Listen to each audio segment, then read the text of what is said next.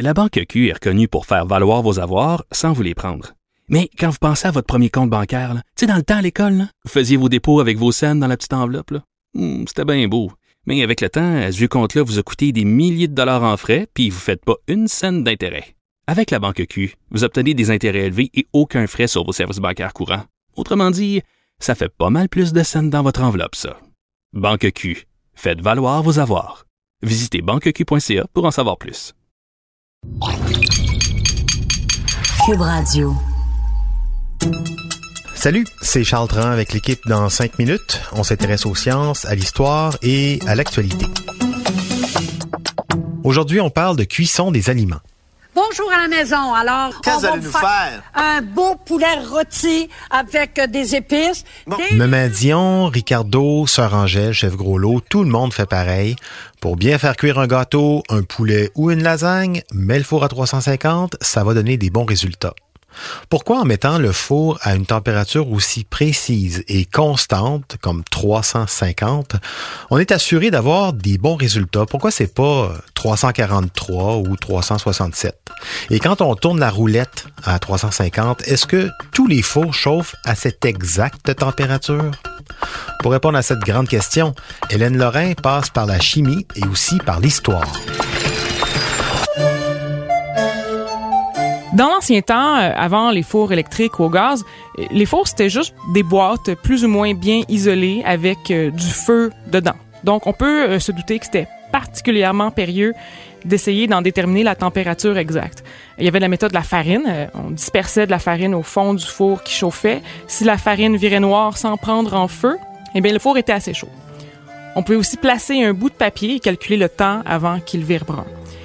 Mais la méthode la plus commune était carrément de mettre son bras dans le four jusqu'à ce que ça devienne intolérable. Ce laps de temps déterminait à quel point le four était prêt ou non. Donc, euh, un sacrifice humain presque là, pour savoir si le four allait bien. Euh, une fois que les fours ont eu des poignées, la manière par excellence de déterminer la chaleur d'un four était de toucher la poignée, justement, un autre genre de sacrifice humain. On considérait que les fours pouvaient avoir trois ou quatre euh, catégories de température, lent, modéré, chaud et même parfois très chaud. Par exemple, on faisait cuire des viandes longtemps avec un four lent, les gâteaux étaient cuits au four modéré et les pains étaient cuits au four chaud. Indiquer la température d'un four dans des recettes avec une température précise, euh, c'était tout simplement impensable dans le temps des anciens fours. En sachant tout ça, on peut comprendre la révolution qu'ont été les fours électriques avec des thermostats intégrés qui sont arrivés sur le marché, surtout après la Deuxième Guerre mondiale, et ils apportaient avec eux des petits incréments de température, quelques degrés Fahrenheit à peine. Même si 350 est le chiffre magique, ça devenait techniquement possible de faire cuire des poitrines de poulet à 325 ou un gâteau à 375. Ainsi, le concept même de faire cuire un mets à une température soi-disant constante et précise est tout simplement dérivé de la technologie qui est à notre disposition. Mais pourquoi cette omniprésence du 350? C'est ici qu'il faut prendre l'avenue de la chimie. En 1912, un chimiste français, Louis-Camille Maillard, a décrit une réaction chimique si importante qu'elle porte aujourd'hui son nom, la réaction de Maillard. La réaction de Maillard, c'est la chaîne de réaction chimique qui se met en place quand un aliment est cuit autour de 300-350 degrés Fahrenheit, justement.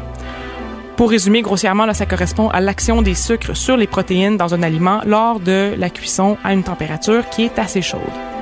Il y a des nouvelles saveurs, des nouveaux arômes, mais aussi même de nouvelles couleurs qui apparaissent lors d'une réaction de Maillard. Par exemple, la peau croquante d'un poulet rôti ou encore la dorure d'un gâteau à la vanille ou même une toast bien brunie. Tout ça, c'est les conséquences d'une réaction de Maillard. Donc, 350 degrés Fahrenheit est devenu un genre de standard assurant non seulement la cuisson sécuritaire, mais aussi délicieuse de plusieurs aliments. Mais saviez-vous qu'en chauffant un four à 350 degrés Fahrenheit, il n'est pas vraiment à 350 degrés Fahrenheit? Tout d'abord, il est fort probable qu'un four n'ait pas la bonne calibration lorsqu'il arrive chez nous, mais le fonctionnement même d'un four fait en sorte qu'il ne tient pas une température constante et uniforme durant une période donnée de temps. Un four, ça chauffe un certain moment et ça dépasse même la température programmée, puis l'élément chauffant s'arrête jusqu'à un certain point pour recommencer à chauffer. Donc, euh, dans un four bien calibré, la programmation 350 degrés Fahrenheit donne un four entre 330 degrés Fahrenheit et 370 degrés Fahrenheit à peu près.